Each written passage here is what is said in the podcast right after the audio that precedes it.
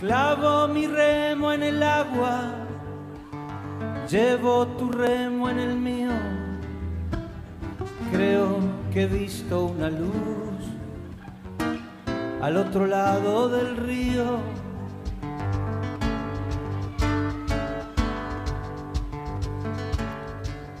Buenos días, buenas tardes o buenas noches amigos, bienvenidos a otro programa más de literatura, poesía y canto, siempre por Radio Punto Latino Cine. Les habla Julio Bogallo junto con Susana Di Llorio, bienvenidos.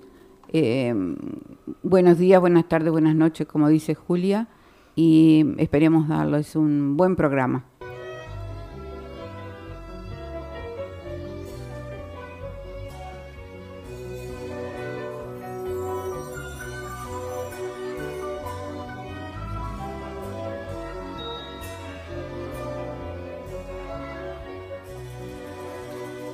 Vamos a empezar con Alfonsina Storm. Eh, tenemos esa hermosa canción de fondo, Alfonsina, que está en español y en, y en hebreo, muy bonita. Bueno, Alfonsina nació el 29 de mayo en, en Sala Capriasca, cantón ticino de la Suiza italiana. Eh, es la tercera hija de Paulina Martignoni y Alfonso Storni. En 1907, ella nació en 1892. En 1907 se incorpora luego de presentar la obra La Pasión con la compañía de Manuel Cordero a una gira teatral por el país junto con la compañía de, José Tabalini.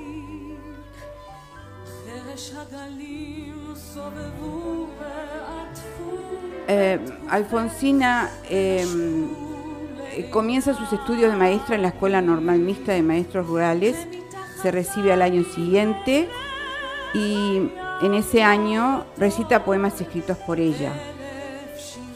Comienza a trabajar en la Escuela Alimental número 65 de Rosario, hace Argentina, hace algunas colaboraciones en publicaciones tales como Mundo Rosarino y Monos y Monadas y al terminar el año, luego de quedar embarazada, producto de un romance con un hombre casado, renuncia a su trabajo y se establece en Buenos Aires. Comienza a trabajar como corresponsal psicológica en la firma importada Freisa Hermanos. Recibe el premio anual del Consejo Nacional de Mujeres por el Canta a los Niños. Publica El Dulce Daño, comienza a colaborar en Editorial Atlántida, publica Languidez, primer premio municipal, y segundo premio nacional de literatura. Se crea para ella la cátedra en el Teatro Infantil Albardén, donde tiene como pequeña alumna quien sería posteriormente la actriz Amelia Bence. Es nombrada profesora de lectura y declamación en la Escuela Normal de Lenguas Viaja a España donde dicta conferencias de gran éxito, luego visita su ciudad natal, publica para La Nación Diario de Navegación y Diario del Viaje. Descubre durante un viaje a Uruguay que tiene un tumor en el pecho izquierdo, es operada en mayo en el Sanatorio de Aranales por el médico Searce, se separa de sus amigos y se recluye. Se suicida el escritor Horacio Quiroga, con quien tuviera una estrechísima relación. Ella queda devastada por la noticia y le escribe un poema en su memoria.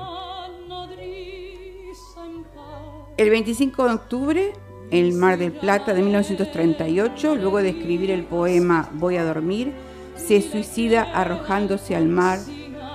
Es velada en el Club Argentino de Mujeres. Y les voy a leer el poema que escribió eh, antes de morir, ¿no? Dice, voy a dormir. Dientes de flores, cofia de rocío, manos de hierbas, tú, nodriza fina. Tenme prestas las sábanas terrosas y el adredón de musgos escardados. Voy a dormir, nodriza mía, acuéstame. Ponme una lámpara a la cabecera, una constelación la que te guste. Todas son buenas. Bájala un poquito. Déjame sola, oye romper los brotes. Te acuna un pie celeste desde arriba y un pájaro te traza unos compases. Para que olvides, gracias. Ah, un encargo. Si él llama nuevamente por teléfono, le dice que no insista, que he salido. Y ahora escucharemos a Adela Torres Fabra, una cantautora y poeta, amiga también de Montevideo, con un bonito tema propio, ¿Cómo escapar de tus ojos?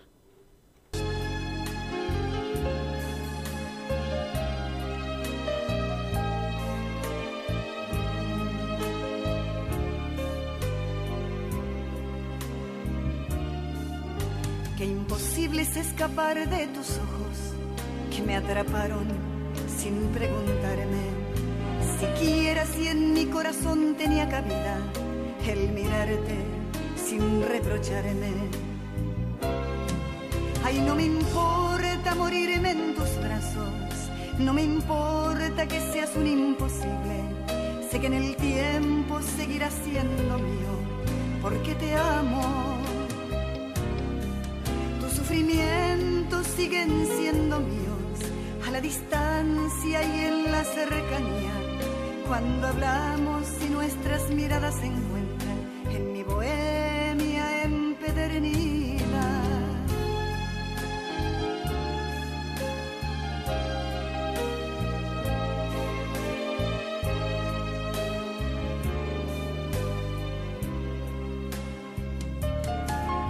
Qué imposible es escapar de mi amor que me atrapó sin darse cuenta que eras el sueño largamente acariciado, pero no realizado. Ay, no me importa morirme en tus brazos, no me importa que seas un imposible. Sé que en el tiempo seguirás siendo mío, porque te amo.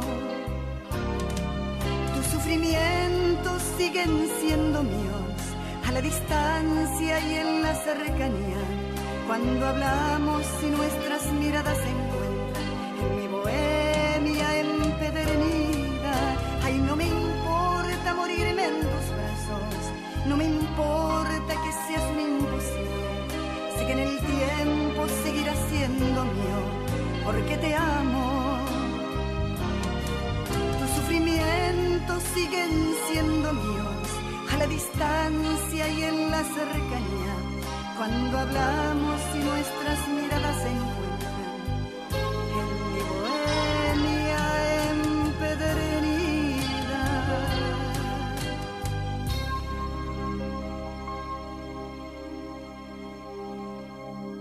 Sí, ahora seguiremos sabiendo de, de otro autor, Robert Louis Stevenson, el escritor que hizo feliz a Borges.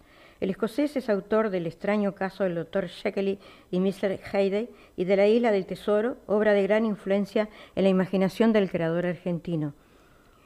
Está enterrado en un volcán de Samoa a 500 metros sobre el nivel del mar y 3 kilómetros tierra adentro, a expreso pedido de él. El escritor escocés Robert Louis Stevenson, 1850-1894, de cuyo nacimiento se cumple en este viernes 170 años, bien podría vivir en los tiempos pandémicos y de semiconfinamiento actuales. Es que si se pasó la vida esquivando los climas húmedos y fríos para evitar derrames pulmonares y dificultades respiratorias, todos problemas de salud que arrastraba desde la niñez. Y en uno de sus encierros dio vida a su obra más reconocida, La Isla del Tesoro, en el año 1883. Stevenson tenía también tuberculosis, pero no murió ni de lo uno ni de lo otro, sino de un derrame cerebral a los 44 años, después de haber dejado atrás una vida acomodada en Edimburgo y después de haber pasado de Mr. Robert Louis Stevenson a Tuxilata, el hombre que cuenta historias en una isla de Samoa, tal como lo rebautizaron los nativos. ¿Acaso, y paradójicamente, por qué no, para el creador del Dr. Sheckley y Mr. Hyde, un asunto de doble personalidad? ¿Tengo mal aspecto? llegó a preguntar como última enunciación antes de perder el conocimiento y desplomarse para siempre. Si de Escocia llegó a Samoa a fines del siglo XIX es porque Stevenson era antes que nada un viajero, uno de esos que además escribe que buscaba continuamente un clima benigno para sus problemas de salud, Vivió en Suiza, Alemania, Francia, donde conoció a la que sería su esposa, Fanny Osborne, una norteamericana divorciada y con dos hijos, todo un escándalo en aquella época, y Estados Unidos, antes de recalar en los mares del sur y establecerse en aquella isla de aguas turquesas donde hoy se encuentra enterrado. Su sepultura está ubicada en el monte Baea y en su epitafacio se lee, bajo el inmenso y estrellado cielo, cavad mi fosa y dejadme yacer, alegre vivido y alegre muero, pero al caer quiero haceros un ruego, poned sobre mi tumba este verso, aquí yace donde quiso yacer, de vuelta de la costa está el marinero, de vuelta del monte está el cazador. Fue un largo crucero por las islas del Pacífico y las islas de Tahití el que le depositó en Samoa y fueron el clima, los paisajes, la gente los que lo motivaron a fincarse y se instaló allí en 1889 junto a su madre viuda y su esposa en una lujosa mansión. Hoy su museo en la ciudad de Apia, capital de Opoblu, una de las islas que integran el archipiélago de Samoa en la Polinesia. Al momento esta, ya era un escritor consagrado en estos momentos, en parte por la buena recesión de la Isla del Tesoro, pero también por esa otra novela de terror que fue el extraño caso del doctor Jekyll y Mr. Hyde sobre la personalidad encendida de un hombre que por momentos misericordioso, por momentos maléfico, publicado en 1886 y escrita en un ray creativo de tres días, y en la actualidad se le considera un thriller psicológico, y la sola mención de este ambiguo personaje se convirtió en una expresión corriente para señalar que alguien tiene doble personalidad.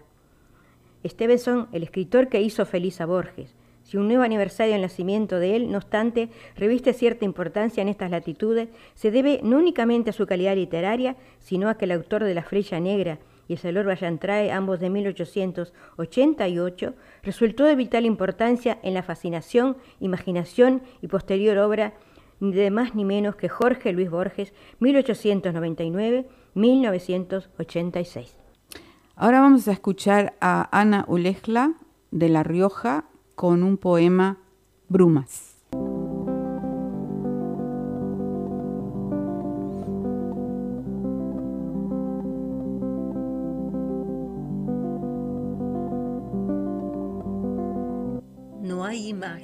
Que te recuerden, no hay más colores ni luces que iluminen mis mañanas ni mis noches.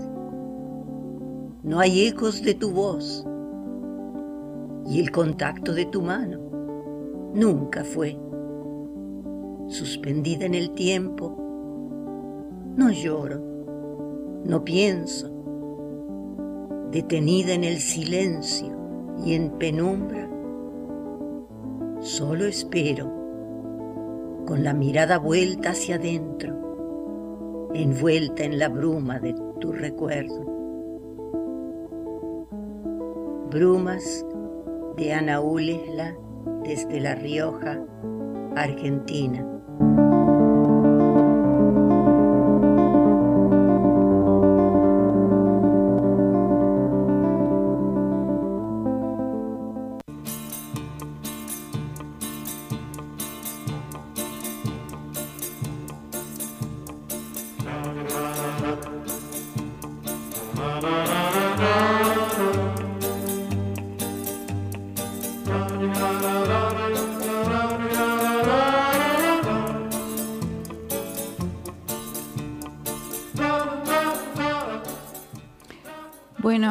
Julia, seguimos viajando por el mundo de la literatura y mm, les voy a hablar un poquito de la literatura italiana del siglo XX. Dice, un tesoro para descubrir. Asociamos Italia con monumentos, con la historia de un imperio, con su pizza y su pasta, hasta con su música romántica. Sin embargo, hay un aspecto de la cultura de este país muy poco conocido, y ello pese a su gran fertilidad la literatura, y más en concreto la de los siglos XX y XXI, es decir, la más próxima del tiempo a nosotros. Los autores italianos actuales se quejan de malas traducciones y escaso reconocimiento de su obra. Sus novelas apenas encuentran eco en los medios de comunicación. Y hay que darles la razón. Más allá de autores con muchos ejemplares vendidos, pero muy poco reconocidos por la crítica, como Federico Mocchia, o nombres aislados con bestsellers como Humberto Eco y su libro En nombre de la rosa.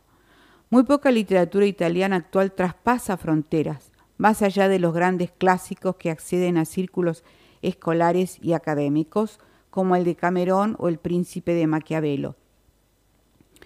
Lo paradójico es que la nómina de autores de calidad es muy extensa y nos estamos perdiendo la producción de Antonio Tabucci, Claudio Magris, Alessandro Baricho, Natalia Zinburg, Primo Levi, Indro Montanelli o Italo Calvino.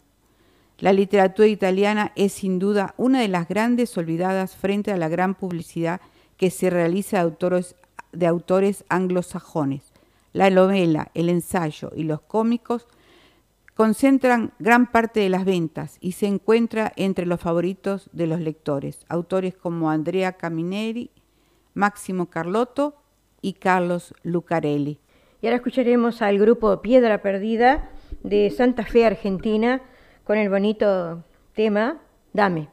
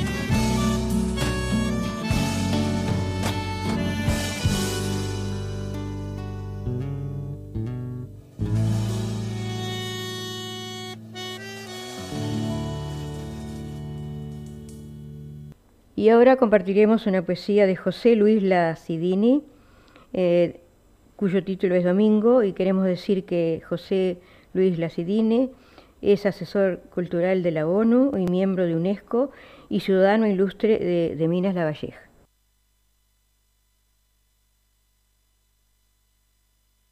Domingo, te espero. Esta tarde está lloviendo y tengo frío. Qué engaño fue el del sol por la mañana.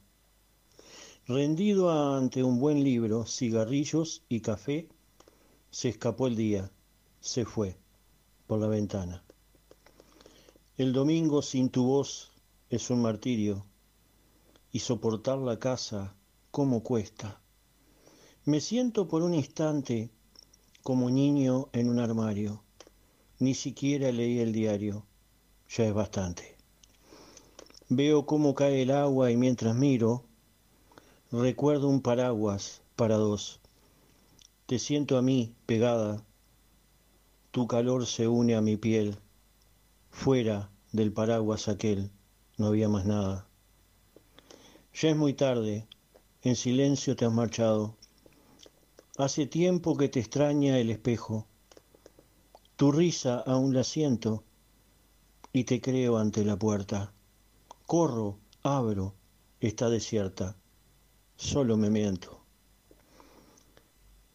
Esta noche está lloviendo y la calle un río, pero ya no estoy triste, qué cosa extraña. Sueño con verte llegar, como en otro tiempo frío, espero tu regreso, amor mío.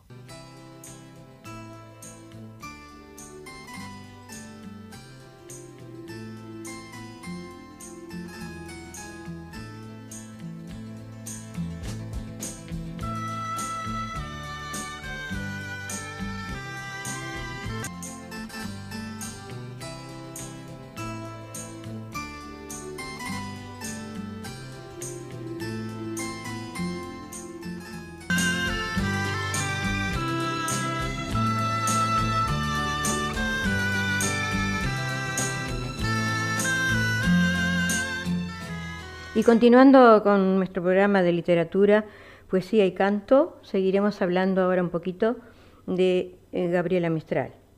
Gabriela Mistral nació en Vicuña, Chile, el 7 de abril de 1889. Su padre, maestro de la escuela primaria, se llamaba Jerónimo Godoy Villanueva. Era aficionado a tocar la guitarra y a escribir poesía y abandonó pronto a su madre, Petronila Alcaya Rojas. Lucila tuvo una hermana de distinto padre llamada Emiliana Molina Alcayaga, que trabajó como maestra en la escuela de Monte Grande donde vivía la familia. El libro que marcó su infancia fue la Biblia, que leyó hasta aprenderla y es del origen de muchos de sus poemas.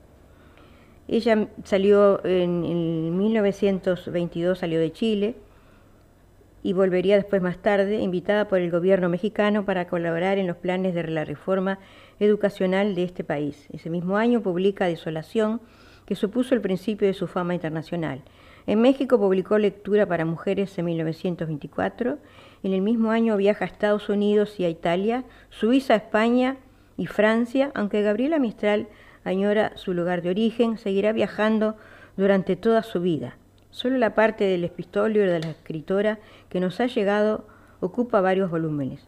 Aunque Gabriela Mistral fue hecha cónsul a perpetuidad, muchas veces se retrasaron las estipendios o no alcanzaron los medios para una representación adecuada. Durante el gobierno del general Carlos Ibáñez fue cesada de su cargo y sobrevivió mediante clases, artículos y conferencias. Y tras una corta en Chile, estancia en Chile en 1925, la escritora regresa a Europa representando a su país en la Liga de las Naciones y desempeñando tareas culturales en España, Portugal e Italia. En 1938 Publica Tala, una de sus obras cumbre, y cede los derechos de autor a niños víctimas de la Guerra Civil Española. No se casó nunca, pero logró satisfacer en parte su deseo de ser madre acogiendo a un sobrino, Juan Manuel Godoy, hijo de un medio hermano. El niño, Xin Xin, como ella lo llamaba, creció junto a ella, considerándola su verdadera madre. Vivieron hacia 1940 en Brasil, donde ella ocupaba el cargo de cónsul, primero en Niterói y más tarde en Petrópolis. Fue una época feliz en la que tuvo muy buenos amigos. Eh, también en Brasil estuvo eh, y en 1945 se suicidan Estefan y su esposa y Jinjin muere violentamente. Gabriel acusa a jóvenes de color de lo que considera un asesinato. Ese mismo año gana el Premio Nobel de Literatura, siendo la única mujer de lengua española que lo tiene hasta la fecha.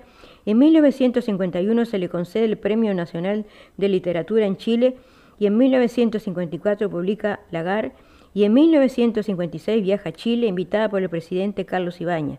Visita diversas ciudades, entre ellas la natal, recibiendo en todas partes homenajes tanto populares como oficiales. Ahora le entregaremos un poema de dicha autora titulado Noche. Porque duermas, hijo mío, el ocaso no arde más. No hay más brillo que el rocío, más blancura que mi faz. Porque duermas, hijo mío, el camino enmudeció. Nadie gime sino el río, nada existe sino yo. Se anegó de niebla el llano, se encogió el suspiro azul. Se ha posado como mano sobre el mundo la quietud. Yo no solo fui meciendo a mi niño en mi cantar, a la tierra iba durmiendo al vaivén de la cuna. Ahora tendremos a Marcelo Hoyo de Salta, Argentina, con Mi primer amor.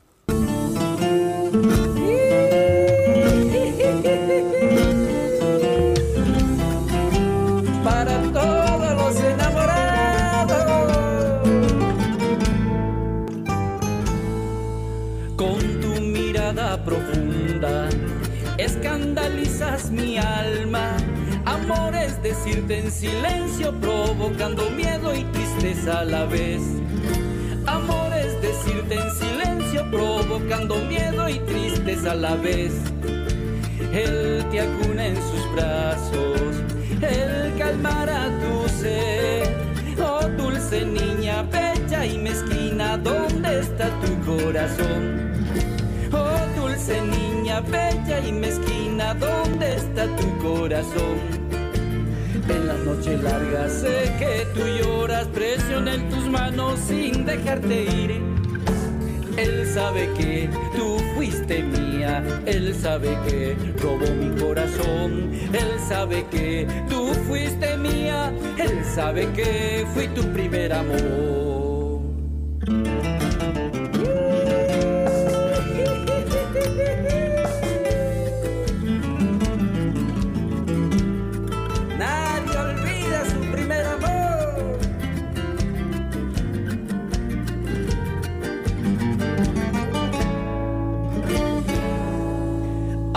Salir del colegio, de las manos caminamos, sin temor a la vida, hicimos promesas que el viento llevó. Sin temor a la vida, muy enamorados, mi primer amor. El árbol donde tallaste tu nombre junto al mío. Le faltó agua, le faltó el sol, el árbol también se secó le faltó agua, le faltó el sol, el árbol también se secó. En la noche larga sé que tú lloras, presiona en tus manos sin dejarte ir. Él sabe que tú fuiste mía, él sabe que robó mi corazón, él sabe que tú fuiste mía, él sabe que fui tu primer amor.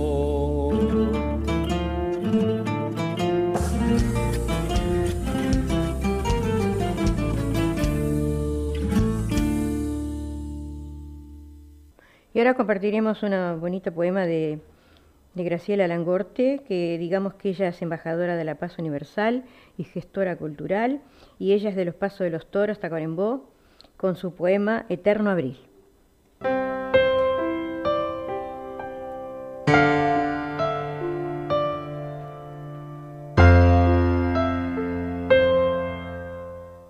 Eterno Abril yo no puedo decirle que le amo.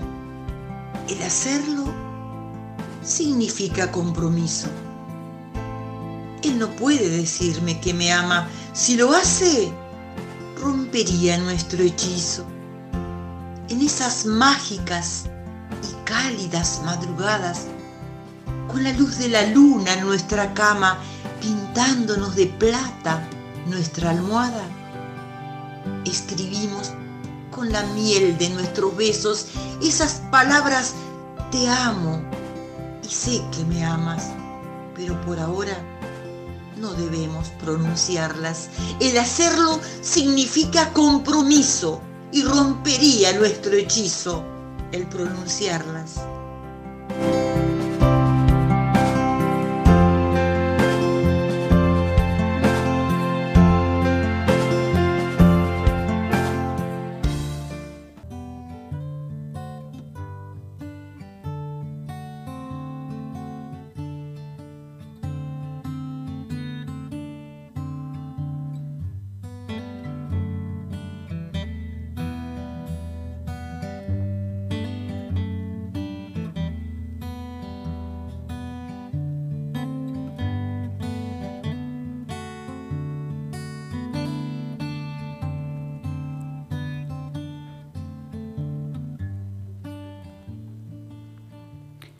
Y continuando con la literatura italiana del siglo XX y XXI, eh, digamos que junto a los clásicos, una nueva jornada de autores reivindica su espacio y te invita a descubrir la escritura de la Italia más actual. Es el caso de Niccolo Amaniti, que en Como Dios manda realizó un desencantado retrato de su país a través de la relación entre un padre y su hijo. Entre esos nombres de las últimas décadas también aparecen varias mujeres, como Michela Murgia, que analiza la influencia del imaginario católico sobre la mujer en un pequeño pueblo de Cerdeña en obras como Y la Iglesia inventó a la mujer o La acabadora. Entre los escritores de prestigio que han llegado al gran público en forma de bestsellers sobresale Paolo Giordano, que en el 2008 obtuvo el Strega, el premio literario más importante de Italia, con su aclamado La soledad de los números primos. Poco conocido, el napolitano Henry de Luca ha llegado a ser calificado como el escritor de la década por el periódico Corriere della Sera, y por ello su obra también merece cierta atención. Su libro más reciente, publicado este mismo año, es La palabra contraria, todo un alegato en el que se defiende de quienes le acusaron en un juicio celebrado en enero de instigar al sabotaje contra la construcción de un tren de alta tensión. En este libro defiende el derecho a la libre expresión como una de las grandes armas con las que cuentan los escritores. Los autores italianos actuales son a menudo críticos con su país, al que representan con un como un territorio muy vivo, pero también plagado de problemas y contradicciones, con muchos matices y en el que las mujeres tienen un papel cada vez más activo que quieren retratar con sus propias voces. Sin duda, la literatura italiana es una auténtica mina muy poco explotada. Y ahora compartiremos una página de Enrique Garea, cantante argentino, amigo nuestro, con la canción Libre.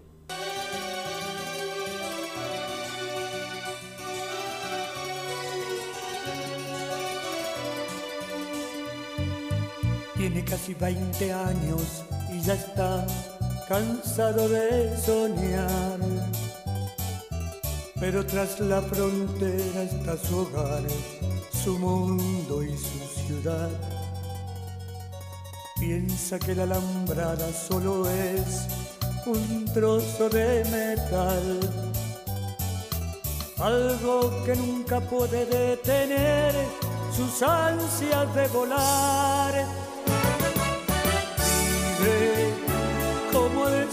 cuando amanece, yo soy libre como el mar. Libre como el ave que escapó de su prisión y puede al fin volar. Libre como el viento que recoge mi lamento y mi pesar camino sin cesar detrás de la verdad y saber lo que es al fin la libertad. su amor por bandera se marchó cantando una canción. Marchaba tan feliz que no escuchó la voz que lo llamó. Y tendido en el suelo se quedó, sonriendo y sin hablar. Sobre su pecho flores carmesí brotaban sin cesar. Libre como el sol cuando amanece, yo soy libre como el mar. Libre como el ave que escapó de su prisión y puede al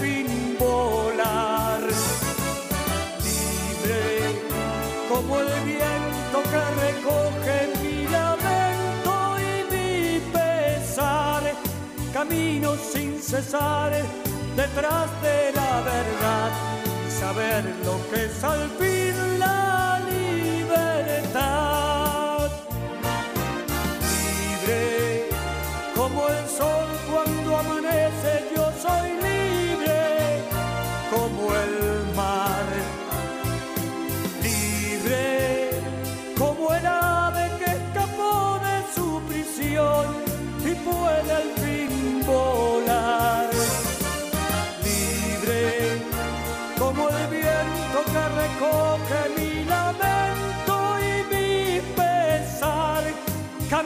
sin cesar detrás de la verdad y saber lo que es al fin la libertad.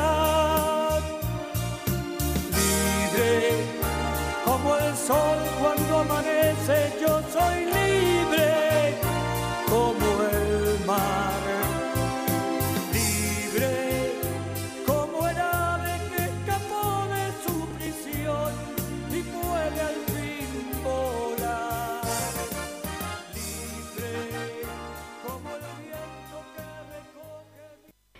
Y ahora seguiremos hablando este, de José Luis Treyes en este programa de literatura, poesía y canto.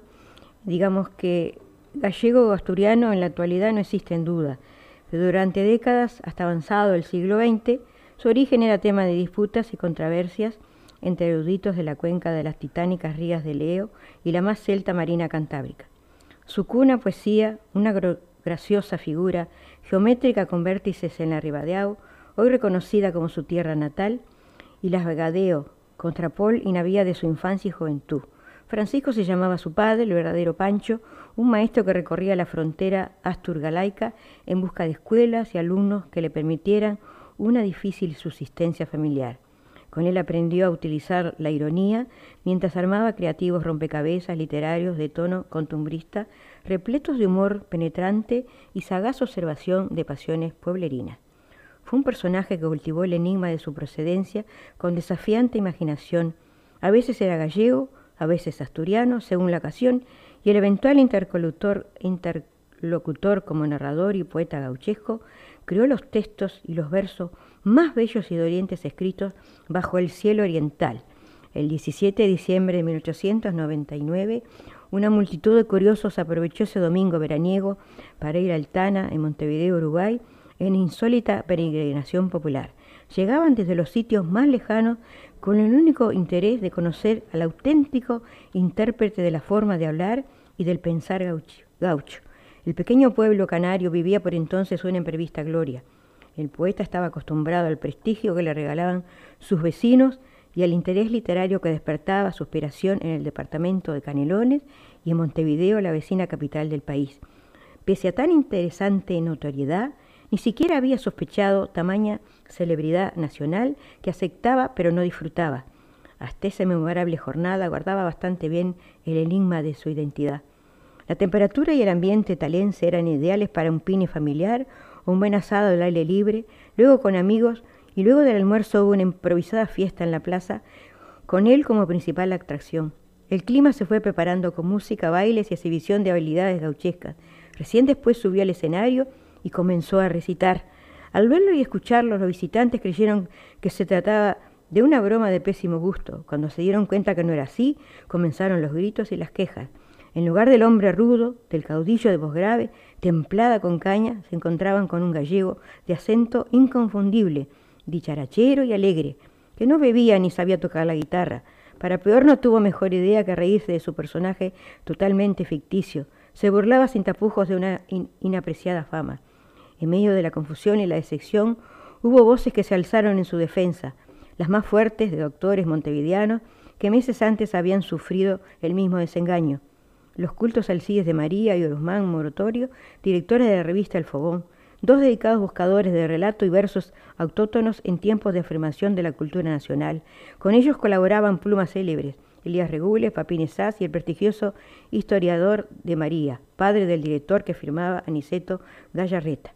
A mediados de agosto recibieron un sobre cerrado y sin remitente cuando leyeron su contenido no lo podían creer. El 7 de, el 7 de septiembre aparecían las rimas que comenzaba así. Ni que ver que les chanto a las cacharpas, el overo rabón y allander, y eso, y si anda marcaneando a la chinana, me la caso del pelo, a fin, a filo de facón cortó la trenza y se la prendo al marlo de mi overo. Para el sensible Alcide fue un latigazo inmediato, llegaron las súplicas por más líneas del secreto autor, hubo una intensa búsqueda que finalizó con una revelación. El versificador no era un gaucho de prosapia oriental, sino un ignoto inmigrante que podía recrear mejor que nadie, que podía recrear mejor que nadie la más campera forma de hablar, con una extraordinaria fluidez. Sus coplas eran solicitadas por editores argentinos y recitadas en ruedas de amigos y tertulias literarias donde le llamaban Mester de Gauchería. Fue el preferido de los lectores de otra memorable revista, El Terruño. No escribía demasiado, pero sus creaciones melancólicas, escépticas y misóginas provocaban admiración. Fue el más profundo y lírico poeta costumbrista, abuchado hasta el cansancio en aquella tarde casi veraniega de Tala, a punto de cambiar de siglo. Y ahora compartiremos, es muy larga la biografía de José Luis Trella, pero ahora compartiremos una poesía gauchesca de dicho autor de José Alonso y Treyes, La huella. Pulpero, eche caña, caña de la buena. Llene hasta los topes ese vaso grande, no ande con miseria.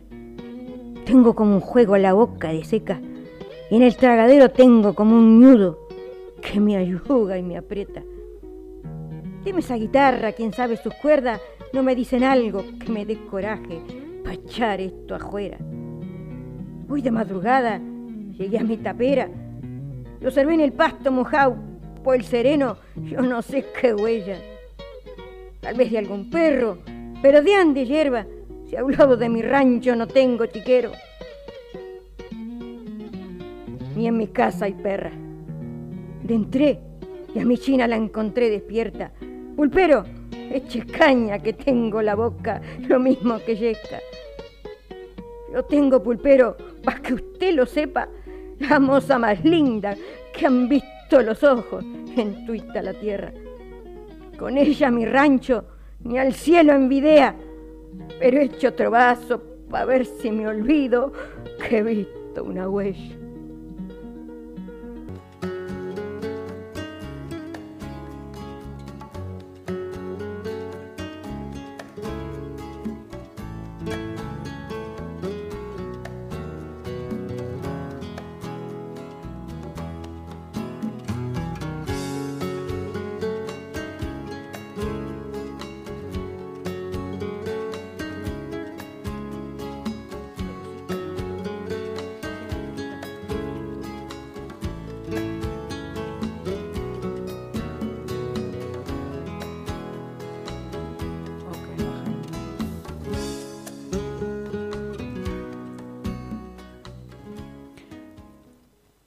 Bueno, y siguiendo con la poesía italiana, les voy a presentar a Alberta Bigagli. Nació en 1928 en Sesto, Fiorentino, y reside en Florencia. Entre otros libros ha publicado L'amore e l'altro, L'Arca di Noé, In mezzo al cerchio y Tre voci e una mano.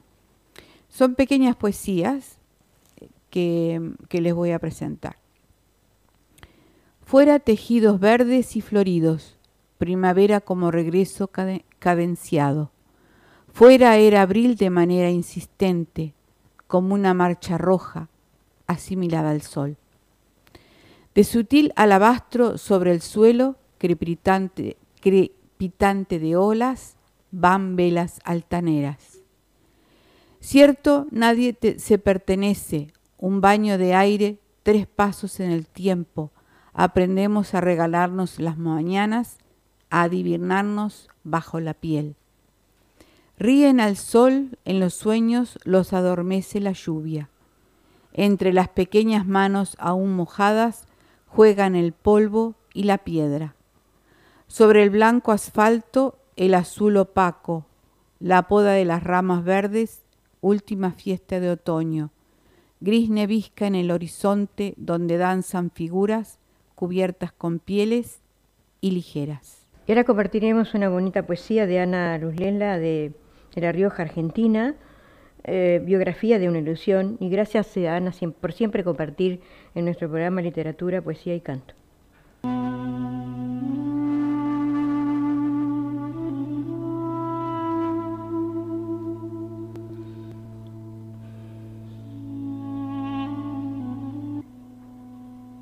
De niña corría tras las mariposas de día y las luciérnagas de noche.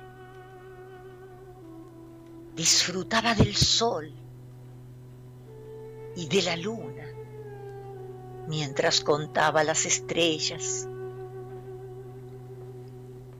El jazmín perfumaba mis amaneceres junto con el trinar de los pájaros.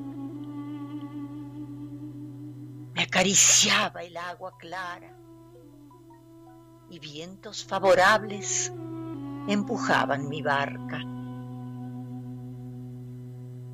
Los grillos arrullaban mi sueño envuelta en la tibieza de la noche. Conocí una naturaleza amiga. Quizá tuve los ojos cerrados o la naturaleza me encandiló. Y el asfalto rompió los cristales de mis sueños. Que estallaron ante mis ojos. Y encontré la rosa con espinas y el barro en el agua clara y el cielo oscuro, los pájaros mudos, las mariposas muertas y los grillos en silencio. Aquellas luces multiplicadas en el agua de un río a través de la ventana del tren que me traía al progreso. Me hicieron creer que era un mundo maravilloso el que se abría ante mí para conocer. Ahora lucho por un pedacito de cielo.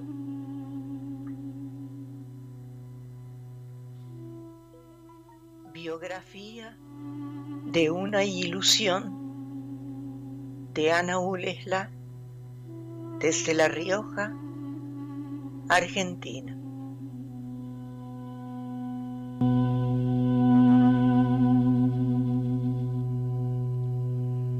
Y ahora comentaremos una biografía de Carlos Gardel que fue hecha por Felipe Pigna sobre el mítico artística que llevó el tango al mundo. En junio se cumplieron 85 años de la trágica muerte del Zorzal y el historiador reconstruye su vida, su época, la gloria internacional y sus misterios, en un libro que se publica este próximo martes. Sos Gardel tiene una sonrisa gardeliana, esa manera de elogiar, más allá del tiempo, forman parte del imaginario popular y particularmente porteño Carlos Gardel, no solo llevó la música de Buenos Aires a lo más alto, sino que se transformó en un símbolo. En el año, el 24 de junio, se cumplieron 85 años de la trágica muerte del mayor cantor de tango. Y ahora, En concreto, el próximo martes 17 de noviembre llega a las librerías Lagardel una ambiciosa biografía de 586 páginas del historiador Felipe Pigna. El libro empieza por el final, con pulso de novela y una investigación detrás, cerrada en los momentos previos y el desenlace de aquel fatídico 24 de junio de 1935, en el que un accidente de avión en Medellín, Colombia, se llevó al solsar criollo. Pero el volumen estudia mucho más su vida y una época. Están los orígenes humildes, su paso del folclore al tango, los anécdotas, anécdotas de cuando el también actor les tarareaba a los compositores, en algunos casos por teléfono, la melodía de tango que se volverían universales como por una cabeza y como con giras por Latinoamérica, Estados Unidos, Europa, en una época en que las distancias eran enormes. Se convirtió en la primera celebridad argentina e internacional y uruguaya, ¿no? También el famoso debate argentino-uruguayo, Pigna señala que su nacimiento en, en Toulouse, Francia, está documentado y que muchos años después, para recibir la nacionalidad argentina, un trámite riguroso que requería de documentos anteriores, aprovechó un certificado provisorio que le facilitaron contacto con, con el consulado uruguayo estos papeles lo ubicaban como naciendo a Carembó. En el libro los, detalles se verán. La biografía también cuenta sus costados íntimos, la generosidad, hasta el punto de salir a cantar a capela para quienes no habían podido pagar una entrada al teatro, y la presencia de Gardel en la Argentina y un mundo de contraste de la euforia de los años 20 a la gran crisis económica del 30. La gloria y la tragedia, el talento y las historias inolvidables, así como el mito que creció con su muerte, que en su momento desató una histeria colectiva, en la introducción del libro Pigna anticipa, tenía muchas ganas de escribir esta historia, quizás una historia entre 1890 y 1925, desde Gardel, desde su vida y su obra, hablando necesariamente de la historia del tango. Y ahora compartiremos una pequeña, una canción que es de Gardel y Lepera, Volver. Y aunque no quise el regreso, siempre se vuelve al primer amor la vieja calle donde le codijo, tuya es su vida, tuyo es su querer, bajo el burlón mirar de las estrellas que con indiferencia hoy me ven. Bueno, ahora vamos a cambiar un poquito de tema, ¿no? Les voy a hablar de Rabindranath Tagore. Nació en 1861 y murió en 1941 filósofo y poeta indio, Premio Nobel de Literatura en 1927, aplicó sus ideas filantrópicas a la educación mediante su escuela de Santiniketan, cerca de Calcuta.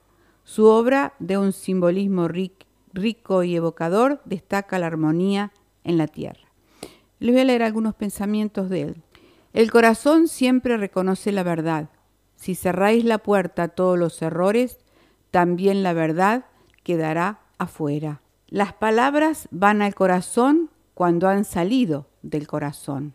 Si de noche lloras por el sol, no verás las estrellas. Cada niño al nacer nos trae el mensaje de Dios, el mensaje de que Dios no ha perdido todavía la esperanza en los hombres. Y por último, tenemos yo dormiría y soñaba, y soñaba que la vida era alegría. Desperté y vi que la vida era servicio. Serví y vi que el servicio era alegría. Y ahora para seguir con este programa en el día de hoy, literatura, poesía y canto, eh, vamos a efemérides literarias de noviembre. El 1 de noviembre de 1907 nace Homero Mansi, escritor, periodista y director de cine argentino, autor de varios tangos, entre ellos Malena, y él fallece en el año 1951. Un 7 de noviembre de 1913 nace Albert Camus, filósofo y escritor francés, Premio Nobel de la Literatura en 1957, entre otros escribió El extranjero y fallece en enero de 1960. El 12 de noviembre de 1651 nace Sor Juana Inés de la Cruz, poeta mexicana, la mayor figura de las letras hispanoamericanas del siglo XVII. Como siempre al finalizar nuestro programa compartiremos un poema de cada una de nosotros y ahora escucharemos a Susana Di Lloria, es en una poesía suya, ¿De dónde vienes? ¿De dónde vienes tú? Me preguntan con frecuencia. De un país donde el mar está siempre sonriente, con aguas limpias, serenas, de una esmeralda reluciente, donde los cerros y colinas verdes ondulantes despliegan orgullosas crestas de piedra, los arroyos corren libres, bochincheros, bordeados de ceibos y sauces llorones. Cierro los ojos y siento tu aroma, tu olor a campo, a cachimba, a Marcela. Veo tu sol y a un gaucho sudoroso corriendo a caballo por los llanos, al viento su poncho. ¿De dónde vengo yo? De un país hermoso, donde hay alegría, amor y familia, un patio de baldosas, un mate, torta frita, 18 de julio, fútbol o un partido de bolita. Hay música hasta en los cantegriles. Con una bebida y torta casera hacemos una fiesta. Los chicos juegan a la pelota en la calle mientras los mayores duermen la siesta. ¿De dónde vengo yo? Del país que su nombre suena como trino de pájaro. Uruguay, suave y dulce como néctar y miel que al paladar se pega. Uruguay, chico y querido, donde los gauchos forjaron la patria con sus lanzas de tacuara. Uruguay, tu belleza nada la iguala.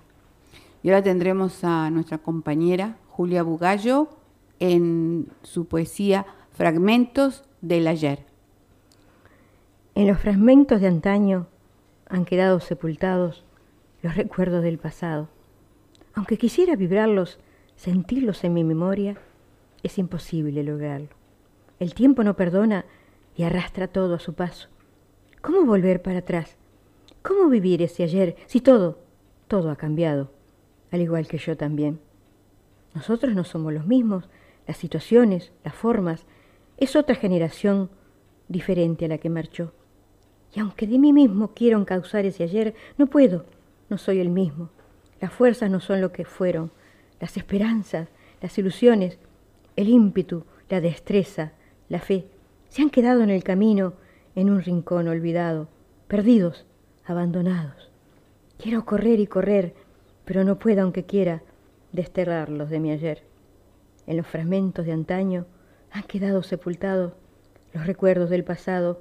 ¿Cómo volver para atrás?